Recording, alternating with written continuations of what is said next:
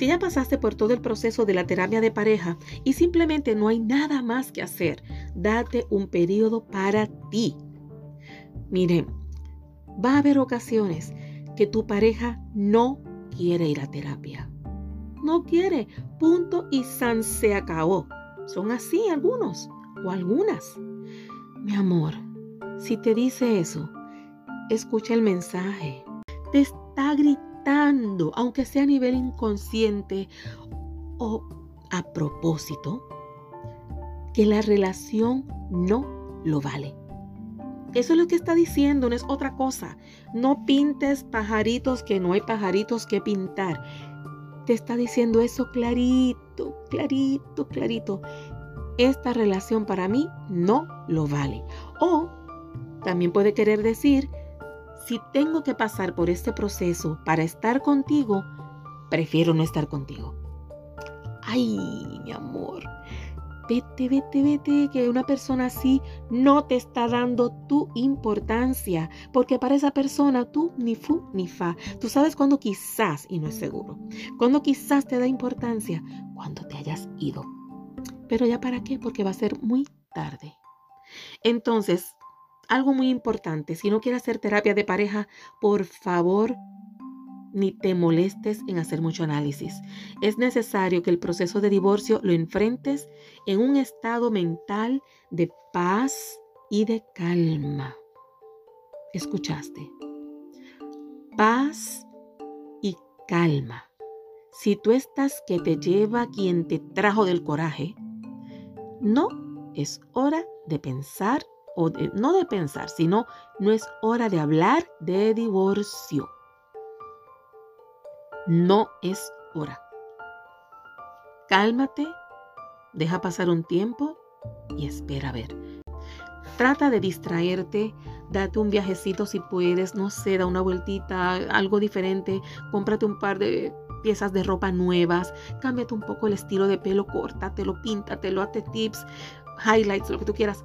La cosa es que hagas un pequeño cambio para estimular ese bienestar que estás buscando mentalmente, porque ahora mismo tú no te sientes animado ni animada. Entonces busca la forma como comprarte algo, eh, cambiar un poco el look. Hazte, mira, trabaja en ti mismo, en ti misma. Hazte un cambio de look y empieza a trabajar con tu exterior y tu interior a la vez. Sin embargo, llegar a este punto no será sencillo.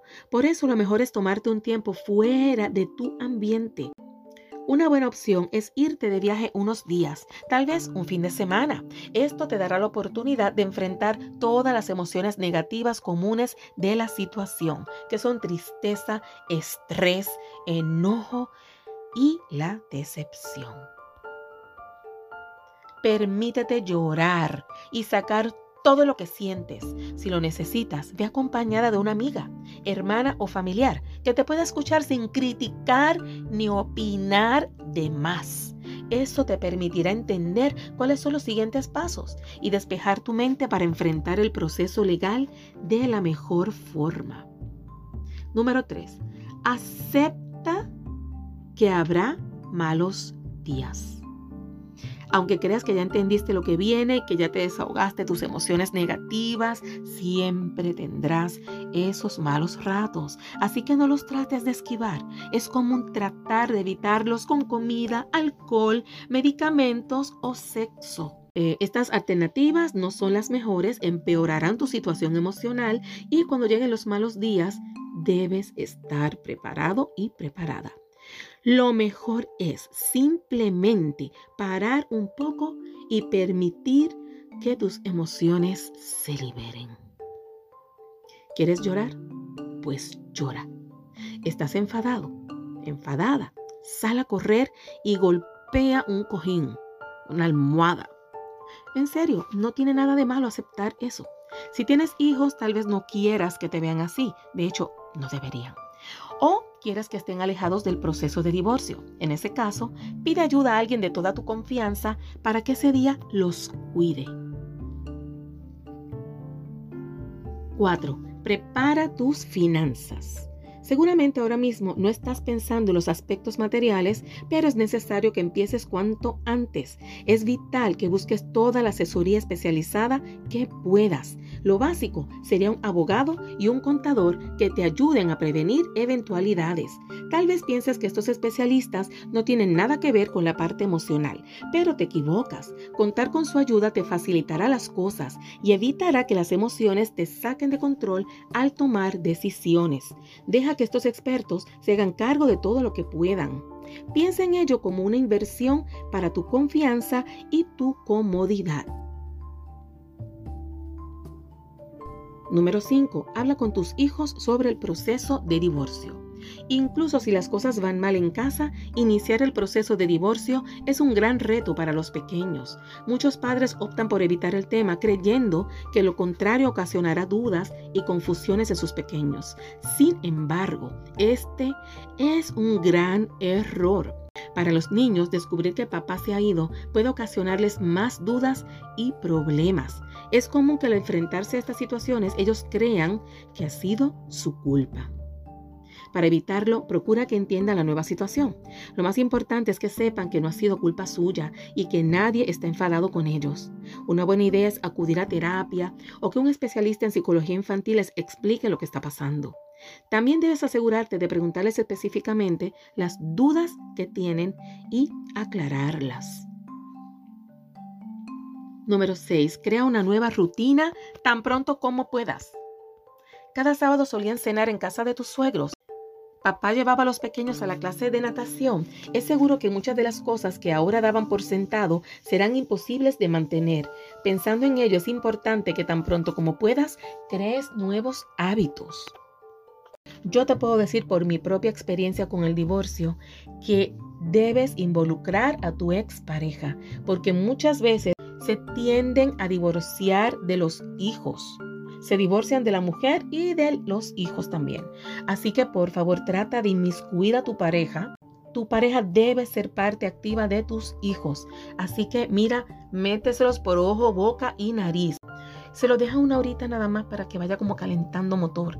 Tú vas a notar algo que lo más seguro te va a pasar, que cuando se los dejas una hora, dice, ay, tan rápido, déjalos otra hora, ay, déjamelos esta noche. Cuando vienes a ver, se empieza a inmiscuir en la vida de los hijos porque recuerda cuánto los ama. Y hay personas que son, que si no te ven, ya no te quiero. Sobre todo los varones tienden a ser así. Si no te veo, ya no te quiero. Pero hay mujeres también así. Entonces, ¿qué tú vas a hacer? Méteselos por ojo, boca y nariz porque a la larga le haces un favor a tus hijos. ¿Cuándo no debes hacer esto? Si tu pareja realmente es un peligro para tus hijos. Un súper irresponsable, una mujer loca, alguien que esté en vicios, un maltratante, un abusador, alguien que se la pase en alcoholismo, mujeriego o mujer que le pase la vida llena de hombres en la casa. Tú analiza porque hay ocasiones en que no conviene. Si no tienes hijos, es momento de retomar esos viejos pasatiempos que tú dejaste de lado cuando te casaste. Así que estos son preparativos para el divorcio. Ojalá que se pueda arreglar tu matrimonio, que entren en razón ambos, que se puedan arreglar aquello que parecía que no tenía arreglo. Cuando estés 100% seguro o segura, empieza con estos pasos para que te prepares. Aférrate a Dios para que recuerdes que Él te quiere feliz y te quiere con deseos de luchar y mantenerte en pie de guerra, porque así vas a servirte a ti mismo y a los demás. Cuídate mucho y ten fe que todo te va a salir bien. Hasta la próxima.